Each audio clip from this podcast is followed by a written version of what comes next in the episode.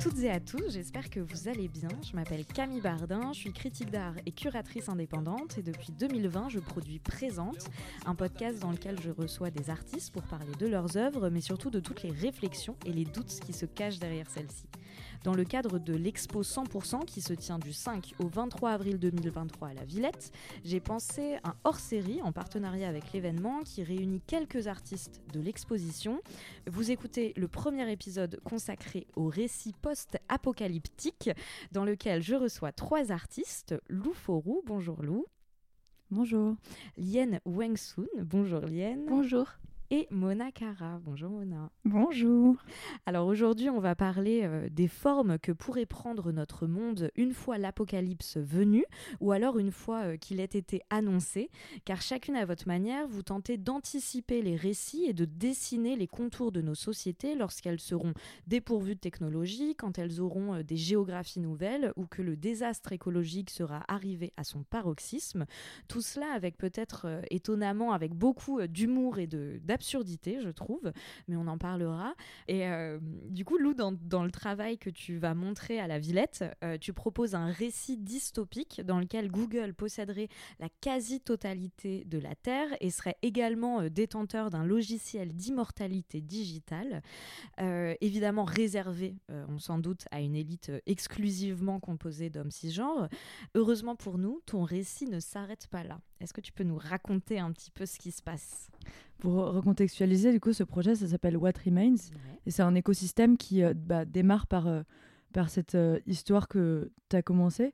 Qui, ça, ça s'amorce par un film dont c'est le début du synopsis, qui s'appelle Genesis, dans lequel effectivement Mark Zuckerberg est immortel et il y a une bande de hackers qui découvrent que, qu'il est immortel en faisant des recherches sur lui et qui spéculent autour de ça et qui se mettent en, quête de le hacker pour récupérer le code source de cette immortalité et euh, la rendre open source pour que tout le monde puisse s'uploader dans ce genre de métaverse dans lequel on pourrait poursuivre sa vie terrestre, mais depuis un support de, digital. Et en faisant ça, en fait, bah, tout le monde tente de se télécharger, mais les, les, les, inégalités systémiques d'accès à Internet et au support euh, comme euh, bah, les, disques durs, etc., font que euh, il y a peu de gens qui parviennent à arriver à, ça et que l'humanité s'effondre dans un entre-deux d'hybridité digitale dans lequel les humains ont fait le pari d'être immortels et donc de se digitaliser, mais finalement les data centers pètent parce que y a, y a, parce qu'à cause des pénuries, des saturations, et l'humanité en fait disparaît comme ça. Donc ça c'est la genèse. Mmh, et mmh. tout ce qui va autour de ça ensuite euh, euh, explore des, des, spéculations de qu'est-ce qui qu'est-ce qu'il peut avoir après ça et prend des interstices de, de euh, cet effondrement et, et, des points de vue de, de, différents personnages dans cet effondrement et, et comment IL se confronte à ces pénuries. Et, et justement, tu as un groupe de hackeuses qui débarquent et qui fout un peu le, le dawa dans tout ça, en fait, tout simplement. Ouais, euh, alors les hackeuses, euh, c'est là la subtilité bah, de l'histoire, c'est que elles, elles ont une mission qui est, euh, qui est que Ingrid Lukegan a appelée data communiste, que j'aime bien. Ah ouais, pas mal. Et mm, elles ont une mission, on va dire, bah, sociale de redistribution, qui se passe pas forcément comme, comme elles veulent. Donc ça, ça, ça, met en, en exergue des des contrastes et des subtilités aussi dans cette euh, idéologie-là. Et euh, ça reprend aussi le, le, les recherches et la représentation des, des femmes et des minorités de genre dans euh, le ethical hacking et mmh, mmh, mmh, bah... spoil pas trop les, les réponses parce que j'ai une question là-dessus ah, justement et euh, je pense qu'on prendra un temps euh, spécifique euh, pour ça. Du coup, je vais me permettre de, passer directement à Mona pour pas qu'on déborde trop, parce que c'est un sujet qui est vraiment très intéressant et j'aimerais bien qu'on prenne le temps un peu pour, pour en parler. Et du coup, toi, en l'occurrence, Mona, toi, ton travail se base sur un environnement précis et bien réel. le site salin d'hier, dans le Var, à côté de Toulon. À partir de cet espace, tu as imaginé des protagonistes et tissé c'est un récit fictif, bien que malheureusement pas si euh, éloigné finalement de notre, euh, notre réalité et de notre présent. Comment tu l'as écrite cette histoire? Alors, La Grande Pêche Foire, c'est une installation de quatre tapisseries jacquard. Il y en a une centrale, c'est la mer poubelle qui se déploie dans toute sa déliquescence avec des formes acidulées, des, des jouets en plastique. C'est une vraie cacophonie. Parce que bon, c'est un paysage très visuel, mais on peut. Moi, j'imagine des sons, j'imagine euh, plein de choses avec ces fils qui, finissent par euh, sortir du cadre. Et autour de cette euh, mer poubelle gravitent comme des électrons autour le dictateur du haut de ses 4 mètres de haut. Mhm. la, Madone du château de Clim et le bonhomme ballon suspendu à sa canne à pêche dans une posture captive. On se rend compte d'ailleurs, pas tout de suite forcément, que c'est un bonhomme parce qu'il a deux faces. Et sur une de ses faces, il y a la tête et sur l'autre, un paquet de chips 3D. Donc voilà, des pièces recto-verso. toutes sont recto-verso d'ailleurs, que ce soit la mer poubelle, euh, le dictateur, qui nous paraît grand, mais en fait qui est tout petit parce qu'il est perché, euh, très mm-hmm. frêle, et qu'on se rend compte qu'il est perché sur des échasses et mm-hmm. qu'il a un slip Superman, donc euh, il veut nous impressionner, mais en fait, bon, il n'est pas très crédible. Et la Madone du château de Klim, elle a aussi un envers, mais qui est caché. Alors là, il faudrait soulever la, cape pour se rendre compte. et, ça, je pense que ça peut changer selon euh, les accrochages, mais je n'hésite pas à, changer un petit peu des, choses selon ce que j'ai envie de, montrer, euh, parce qu'il y a différentes portes d'entrée dans mon travail, différents niveaux de lecture. Et euh, justement, tu, as travaillé, donc je le disais spécifiquement avec le site Salindière. Comment ce, ton processus de travail s'est mis en place avec LE là-bas? Comment ton histoire s'est déployée du coup à partir d'un environnement très concret, il me semble? Mmh, mmh. Alors déjà, moi, je viens de hier. Euh, je suis Roise, donc là, j'ai grandi au, bord de la mer. Et euh, je me suis toujours posé euh, la, question un peu de...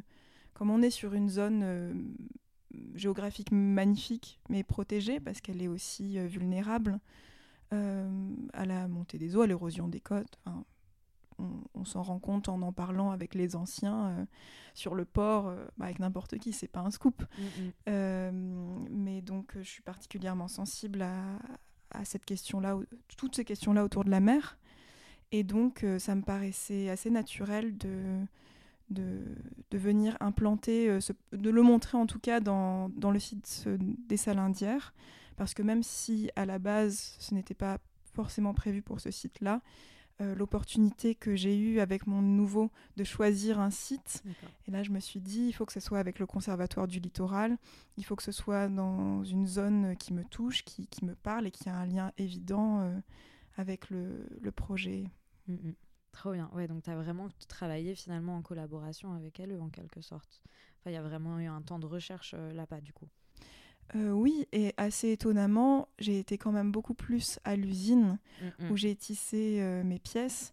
Mais donc c'était des allers-retours constants entre tous ces mondes-là, parce que entre l'usine qui est dans le fin fond de la Loire, mm, euh, le site des salles indières, il y a des mondes voilà, qui n'ont rien à voir. Et pour autant, même si le projet il a été montré aux salles indières, il, pourrait être montré dans d'autres lieux du, du, conservatoire du littoral, dans plein d'autres lieux différents, et il s'est construit euh, de tous ces échanges et de toutes ces opportunités que j'ai eues avec plein de personnes. Donc c'est une construction euh, progressive mm. et tout n'était pas déterminé à la, à la base déjà.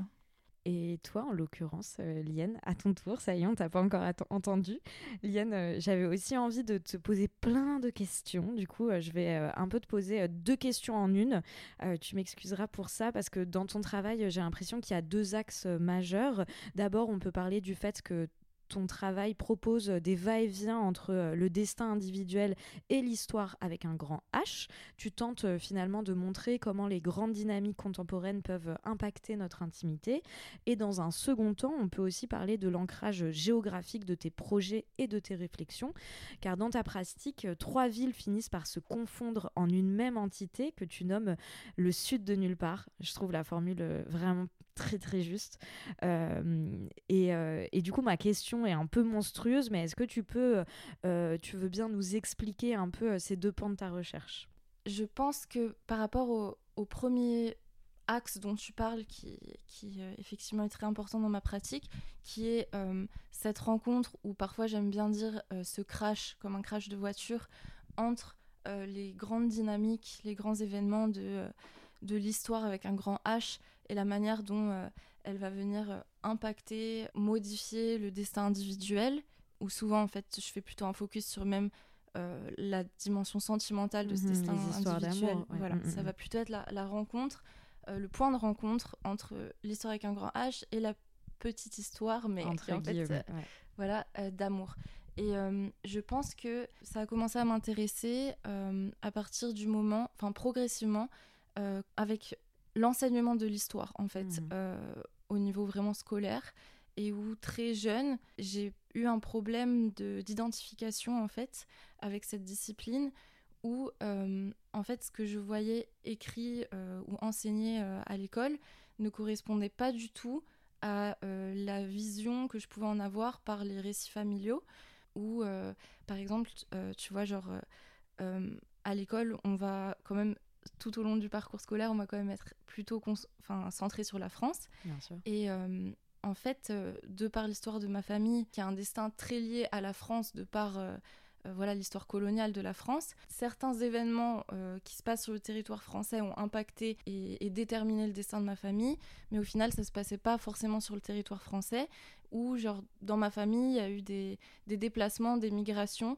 qui fait que, par exemple, deux de mes grands-parents se sont rencontrés en France, mhm. euh, mon grand-père tunisien, ma grand-mère polonaise, et puis sont repartis en Tunisie, et où en fait on avait une sorte de rencontre de différents événements historiques, que ce soit euh, la Seconde Guerre mondiale avec euh, la colonisation de la Tunisie, etc.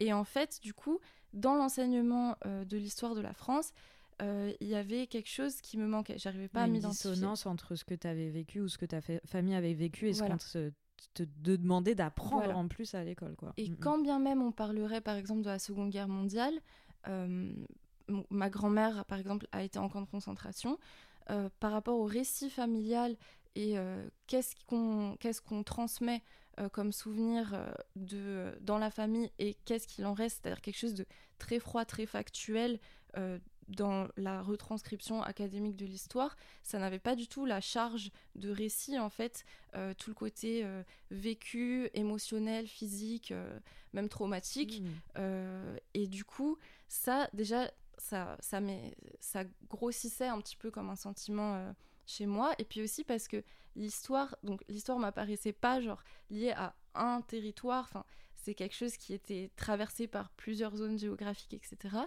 et aussi euh, parce que c'est les histoires d'amour euh, hmm. qui, en fait, euh, ben, si je suis là aujourd'hui, finalement, voilà, on a, enfin, tu vois, mon, père est vietnamien, ma mère est tunisienne et polonaise, mais elle a grandi en Tunisie. Mes parents se sont rencontrés en Tunisie, sont tombés amoureux là-bas, puis ils sont partis en France. en fait, c'est ce moment-là où je, me posais la question qu'est-ce qui détermine euh, un destin? Est-ce que c'est l'histoire ou est-ce que c'est l'histoire d'amour qui hmm. vient ensuite euh, surfer sur l'histoire? Donc ça, c'est euh, une des premières, on va dire, origines de ce questionnement sur l'histoire avec un grand H ou un mhm. petit H. Et puis ensuite, j'ai envie de citer une œuvre qui a été très importante pour moi, c'est l'œuvre de Svetlana Alexievitch, donc, qui est une écrivaine biélorusse qui a eu le prix Nobel de littérature, je crois, en 2015, et qui traite de, de, différents moments catastrophiques en fait de l'histoire du bloc soviétique. Et en fait, elle, elle, elle passe dix ans à interviewer des gens. Et donc en fait, c'est comment ces grands événements majeurs historiques vont ensuite être racontés au niveau du vécu justement émotionnel. Mm. Et c'est là où en fait euh, ça m'a énormément marqué quand j'ai rencontré son œuvre parce que je me suis dit mais c'est cette charge en fait que encore une fois on ne trouve pas dans euh, le, le récit de l'histoire euh, académique ou officielle on va dire institutionnelle. Et, et, vraiment, ça m'a chamboulé. Enfin, ça a fait écho, tu vois, cette recherche. Et, et du coup, s'ajoute à ça cette autre notion dont on parlait, qui est le sud de nulle part. Oui. Et c'est trop bien parce que c'est vraiment, enfin, réussir à décorréler finalement euh, ce qu'on appelle euh, les Suds euh, de l'Occident finalement. Et du coup, tu déconstruis avec cette notion complètement ce rapport de force aussi qui a été, qui a été mis en place. Quoi. Bah, en tout cas, j'essaie. et alors, bon, déjà, je donne les crédits. La formule, elle est de Bukowski. Qui a écrit une, un recueil de nouvelles qui s'appelle South of No North. Mhm. Et pour ma part, je, je, la réinterprète totalement, en tout cas. Cette notion d'Occident ou de culture occidentale, la manière dont, enfin, son impérialisme, etc., mhm. elle est tellement arbitraire en fait, alors qu'elle a été proposée comme neutre complètement. Mm, mm. Voilà, le sud de quoi? Mm. L'Occident mais du coup, on est l'Orient de quoi si on est. Tu veux, enfin, je sais pas si. Oui, non, mais c'est très clair. c'est comme quand on parle d'exotisme. Enfin, c'est exotique, oui, mais en fait, ça veut dire que c'est extérieur à toi. Mais du coup, enfin, en fait, euh, j'avais reçu euh, dans Yale présente euh, une artiste qui justement disait, en fait, pour moi, l'exotique, c'est la pomme, en fait. parce que pour moi, c'est la pomme qui est exotique de moi et pas le fruit de la passion, quoi. Tout à fait. et c'est bien que tu parles du coup de, de, cette déconstruction aussi de la neutralité des, des, enfin, de cette fable qui est la neutralité, parce que finalement, c'est aussi une, un processus qu'on retrouve dans ton travail, Lou, euh, comme euh, euh, du coup, travailler, il me semble que travailler sur l'apocalypse, c'est aussi s'autoriser à aller au-delà en fait d'une lecture hégémonique du monde et tenter de proposer de nouvelles narrations. En l'occurrence, toi, Lou, tu fais pas mal de recherches sur le queer gaze. comment est-ce que tu dirais que ça a impacté ton travail, ces recherches-là? Comment ça s'illustre aussi dans ton, dans ton travail? Mmh, je dirais que ça a démarré euh, il y a quelques années. Moi, j'ai commencé à faire des films il y a 5-6 ans et c'était avec le porno en fait. J'ai euh, ma première euh, rencontre amoureuse qui était Cassie, elle s'appelle, qui est une, une porn star américaine avec qui j'ai un peu vécu. Mmh et j'ai pas mal filmé bah, des pornos avec, avec elle, pour elle ou avec d'autres performers que, on, avec lesquels on, on travaillait là-bas. Et euh, j'ai aussi fait un, film à l'issue de ça qui était un, un, documentaire qui est aussi entre des produits finis, c'est-à-dire des pornos mhm. euh, postés sur Internet, et euh, la construction de ces scènes-là et le backstage de comment on, on fait ces images-là, qui dialoguent un peu entre bah, cette, cette performance, en fait, parce que toutes et tous performent un, des codes, des codes de mhm. genre, souvent, qui sont... bah, c'est une loi d'offre et de demande, c'est c'est beaucoup de discussions qu'on a eues, c'est qu'est-ce que les gens euh, veulent, veulent voir et qu'est-ce qu'on donne aux gens qui, fait, qui leur donne envie de voir quoi. Donc c'est un peu un, un, cercle vicieux, mais euh, ce qui se dégage dans cette recherche-là, avec ce documentaire et, et ces films-là, c'était euh, c'était de voir des personnes qui sont pour la plupart queer, qui performent un genre extrêmement binaire, extrêmement hétéronormé.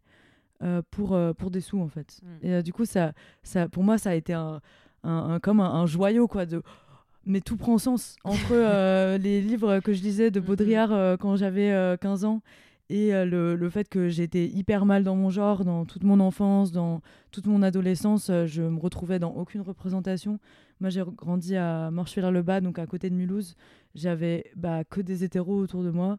J'avais accès à bah, Internet, en fait. Ça a mm, été la porte ouverte à, à, tout. Et ça m'a permis de rencontrer des gens sur jeuxvideo.com et, euh, et euh, d'explorer euh, un peu ça d'une manière détournée parce qu'il n'y avait pas de terme, mais ça pouvait être en faisant des Sims avec lesquels je me sens à l'aise ou m'approprier les persos, les gros books de GTA et mmh, en faire mmh, ce que mmh, je veux. Et donc j'ai pris des chemins de traverse avec ça, mais le, le, porno, ça a été un, un, un moment assez ça a posé des bases en fait pour moi. Mm, mm. Et en même temps que le porno, j'ai euh, j'ai passé pas mal de temps avec une femme avec qui j'ai une relation euh, euh bah, platonique et enfin physique aussi, mais c'était comme un mélange entre une amie et plein de choses. Mm-hmm. Et elle, elle était euh, agent hollywoodienne, donc elle est, elle est, elle était manager d'auteur, d'auteur risque, et elle, elle lit des textes et des essais ou n'importe quoi et elle, se, elle cherche la production la plus adaptée pour en faire une série, un show télé, un film.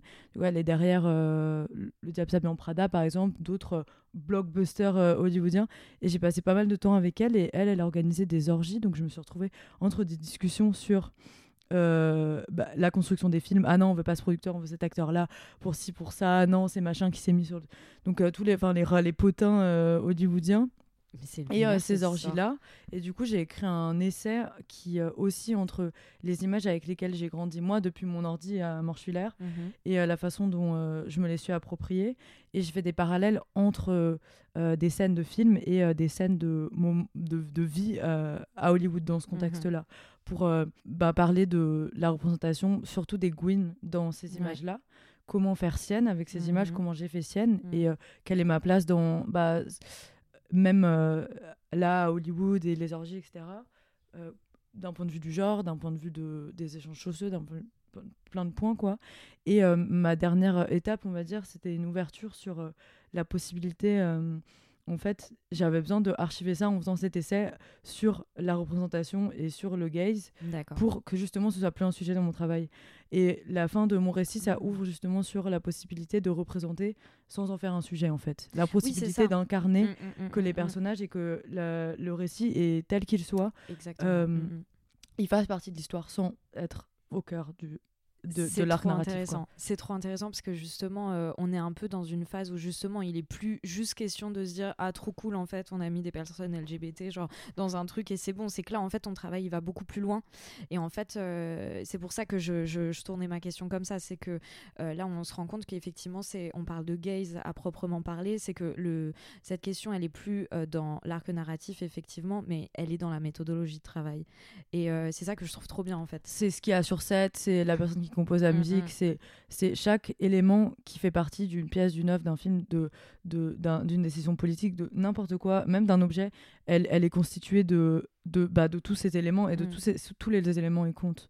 Du coup, après, je me suis beaucoup plus autorisée, après avoir fait ça, à euh, bah, retravailler avec euh, la technologie. Et je pense qu'il y a un truc de, de pouvoir vraiment de pouvoir avec la technologie. Tellement, bah, la technologie c'est le pouvoir en fait. C'est ah, une domination sociale que ce soit la façon dont euh, les métaux ils sont pompés en Afrique pour faire des iPhones jusqu'à la, la jusqu'à la, la, surveillance enfin le capitalisme de surveillance Shoshana Zuboff elle a écrit le meilleur livre là-dessus qui mhm. s'appelle le capitalisme de surveillance qui reprend la chute des, des, tours et euh, le, début de la sursurveillance et, euh, et euh, du coup des réseaux sociaux, des GAFAM et de, ben, de l'impact que ça a sur, sur l'humain. Et moi, ça m'intéresse toujours de faire ces allers-retours-là dans le temps aussi, de voir que finalement ça a mon âge à peu près, donc peut-être 25 ans. Mmh. Et quand on fait un dézoom euh, sur l'histoire du monde, c'est quelques années, mais euh, les conséquences anthropologiques ah et, bah, et, mm, mm, et, de naturelles, elles, sont, elles sont énormes. Et euh, donc m'autoriser à parler de et avec la technologie, sans plus centrer et le corps et, l'identité au cœur de, des arcs narratifs, ouais, ça a été une manière pour moi aussi de bah, empouvoirer mon propre, ma propre carrière, mes propres axes de recherche, mes personnages mes personnages, c'est que des gens que j'ai autour de moi, c'est que euh, les gens que j'aime, des copains, des copines, euh, mes ex, mes, mes Enfin, c'est, que euh, j'ai pas d'acteurs euh, tellement qui jouent dans les films. Donc, c'est beaucoup aussi les, les persos que j'ai autour de moi, à proprement parler, qui, qui font les films et la façon dont il et elle m'influencent, surtout il au quotidien. Mm. Mais voilà pour. Trop bien. Je, suis trop contente. Et, euh, et toi, Mona, euh, c'est un véritable conte que tu euh, déploies dans ton travail, avec des protagonistes également et un récit. J'avais envie de t'interroger sur le ton que tu as choisi d'employer, parce que même si tu bases ton histoire sur le désastre écologique, il m'a semblé qu'il y avait quand même beaucoup d'humour dans ton travail, et finalement dans, dans le vôtre à toutes les trois. À toutes les trois. En tout cas, il nous arrive de croiser des personnages dans ton travail, Mona, qui, sont assez euh, loufoques. Je pense par exemple au bonhomme ballon dont tu parlais, qui est en fait euh, un gros paquet de chips 3D, ou même le dictateur euh, avec son slip Superman. Enfin, il y a beaucoup d'éléments de la culture mainstream qui, qui se croisent aussi avec des motifs que tu empruntes à l'histoire de l'art, notamment comme la, la, dame à la licorne. Est-ce que tu dirais que tu te saisis de ce procédé pour nous remettre en question et nous faire euh, nous interroger sur notre euh, échelle de valeur et notre manière de consommer euh, également. Et peut-être aussi pour préciser, je pense quand je parle d'échelle de valeur, c'est aussi quand tu fais des associations comme le GIEC avec Barbie ou ce genre de choses. quoi. Alors, bah déjà, le, ton que je souhaite employer, et je pense que ça c'est assez clair, c'est le tragicomique. comique mm, mm. Euh, et finalement, c'est pas si éloigné pour moi qui ai fait du cirque, du, spectacle de cirque, où on passe en fait euh, en quelques minutes euh, par toutes les émotions, et parfois c'est un peu toutes les, émotions à la fois. ce côté très grimaçant, c'est drôle, mais à la fois on, a envie de pleurer. et donc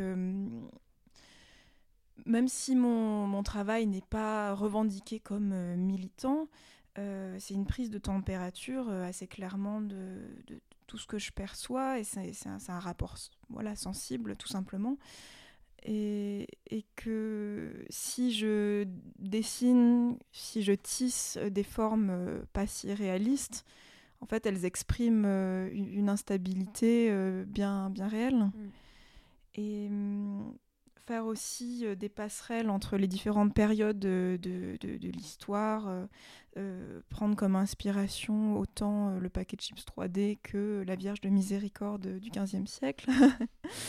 C'est ancrer finalement mon récit dans une temporalité assez longue en mm. fait. Et les, les, agissements humains au fond sont toujours un peu les mêmes. on suppose qu'il y a une sorte de récurrence dans, dans l'histoire, au gros détail près.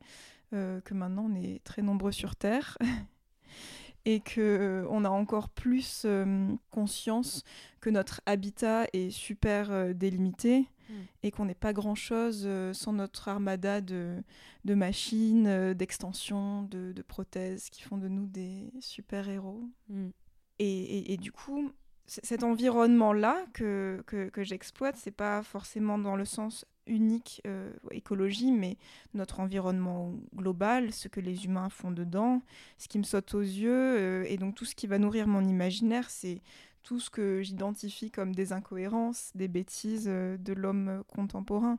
Et les causes sont, ben, sont tellement multiples que ça ne m'intéresse pas forcément d'en cibler, même si voilà, le, les le, la catastrophe écologique revient, mais c'est pas la seule euh, chose dont j'ai envie de parler. Certes, mon travail est nourri par l'actualité, par les mauvaises nouvelles, par les torts humains, mais c'est pas un travail engagé à proprement parler.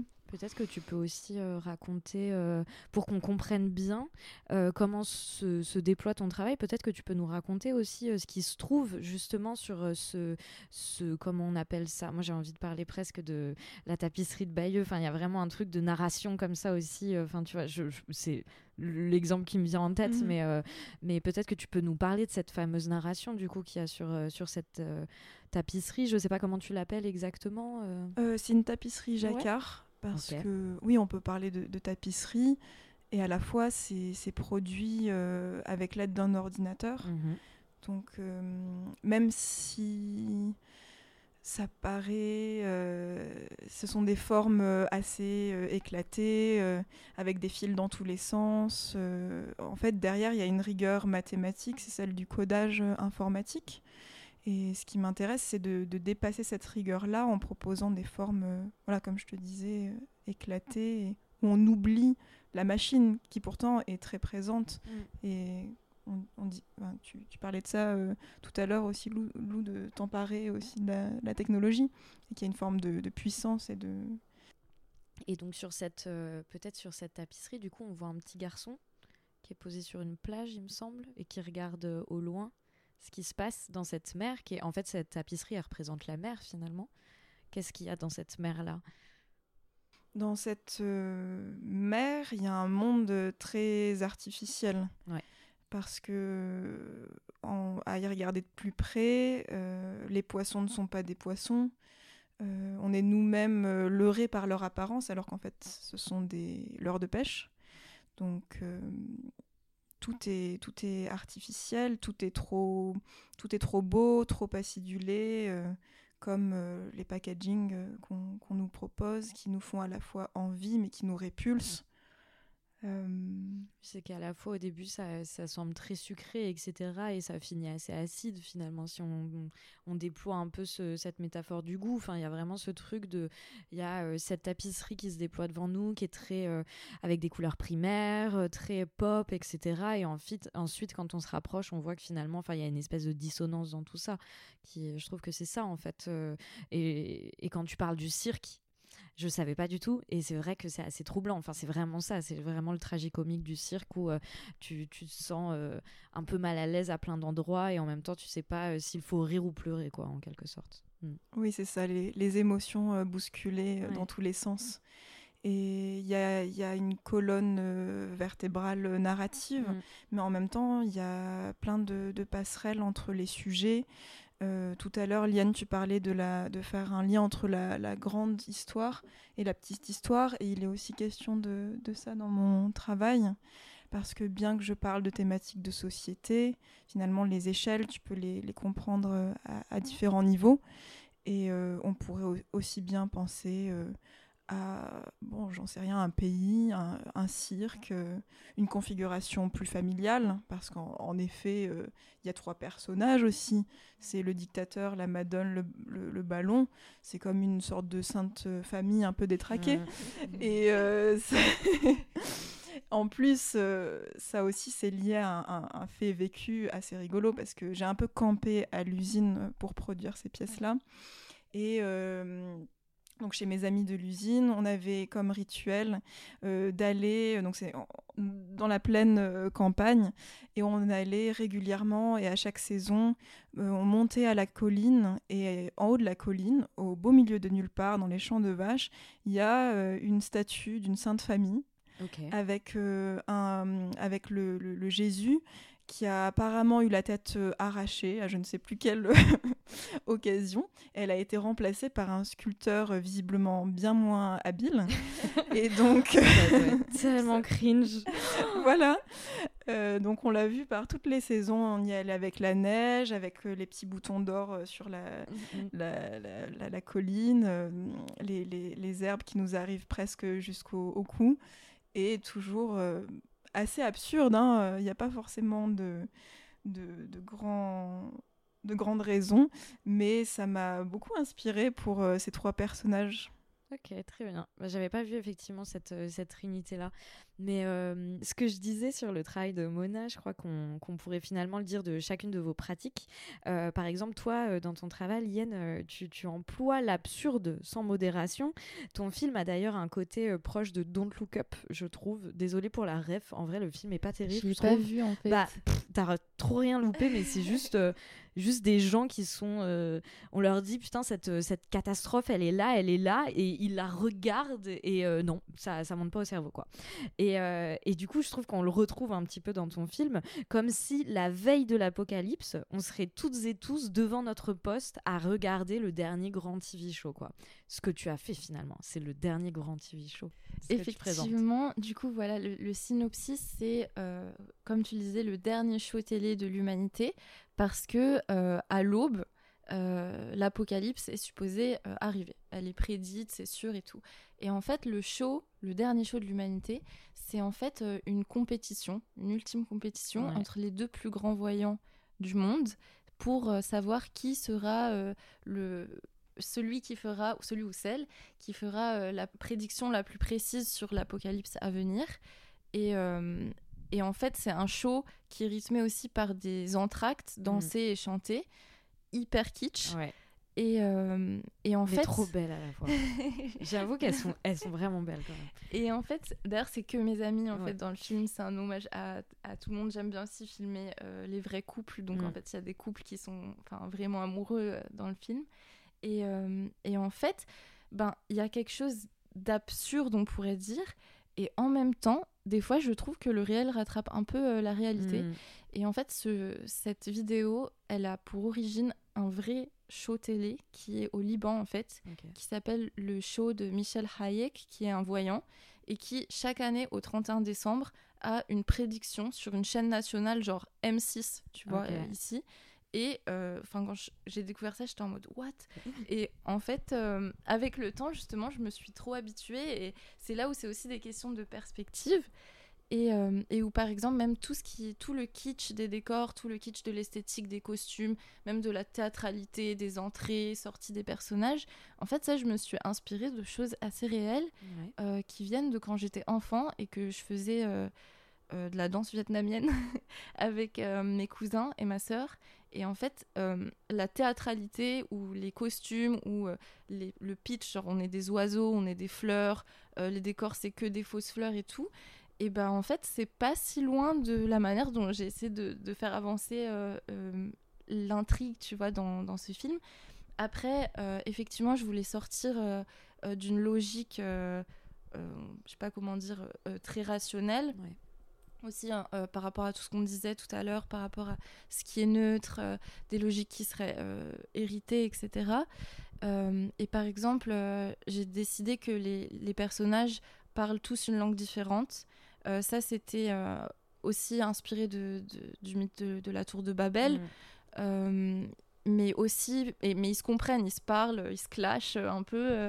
mais Sur le sujet des langues, en oui. Mm, mm. Et d'ailleurs, par exemple, des questions que, voilà, on pourrait dire absurdes, parce qu'à un moment, il y a, c'est court, mais il y a les deux voyants qui se clashent indirectement sur quelle est la meilleure langue pour parler de la fin du monde. Ça, je trouve que c'est des questions ou des, voilà, qui sont par rapport au sujet de la catastrophe, de l'apocalypse, genre qui sont en mode euh, what the fuck, mais qui m'intéressait de, tous les voir euh, emportés dans une même logique qui n'est pas la nôtre, et du coup de nous forcer à nous laisser aller, sachant que euh, je l'ai aussi un peu construit visuellement et tout comme une sorte de trip, c'est un peu une longue séance d'hypnose comme ça, où j'avais pas envie qu'on soit en contrôle rationnel, on est obligé en fait de de, laisser, de se laisser bombarder un peu visuellement euh, par, par cette histoire. Et d'ailleurs, les prédictions n'en sont pas. C'est que des, euh, des poèmes d'amour. Oui, c'est ça. Hein. Mm, mm. Et euh, celle qui joue la, la voyante, Emma, qui est une de mes meilleures amies, elle avait résumé le film après avoir lu le synopsis. Elle m'avait dit un truc qu'il résumait trop bien. Elle m'avait dit Ah, mais en fait, ça dit juste que le plus triste, s'il il y a la fin du monde, c'est qu'on pourra plus faire l'amour euh, et être amoureux, en fait. Et j'étais en mode Ben, c'est une façon de le voir, mais c'était aussi euh, cette logique, pas logique, que je voulais essayer de hmm. transmettre, tout en essayant de contrebalancer les côtés absurdes et comiques euh, du film. avec quelque chose de, plus crépusculaire dans l'atmosphère, hmm. notamment par la musique, et où, bah, pour le coup, vraiment, j'ai eu la chance de travailler avec un, un musicien incroyable qui m'a fait toutes les musiques originales, qui s'appelle Kid 14, et qui, euh, qui, qui, me permet d'avoir une, une, ambiguïté, en fait, justement, pour pas être euh, trop dans le lol, alors qu'on parle de quelque chose de mm, plus, mm, euh, mm. peut-être... inquiétant, voilà, d'essayer de rester toujours sur la limite, et même quand il y a des éléments absurdes ou drôles, d'avoir toujours une sorte, pas de malaise, mais de zone où on ne sait pas trop dans quel registre on est. Euh, c'est trop bien, c'est trop bien et, euh, et, surtout ça me va très bien de finir sur euh, finalement le plus triste. si l'apocalypse venait, c'est qu'on pourrait, on pourrait plus faire l'amour. Je trouve ça résume assez bien notre épisode finalement, si ça vous convient. En tout cas, merci à toutes les trois d'avoir pris le temps de répondre à ma question et d'avoir accepté de répondre présente à cette invitation.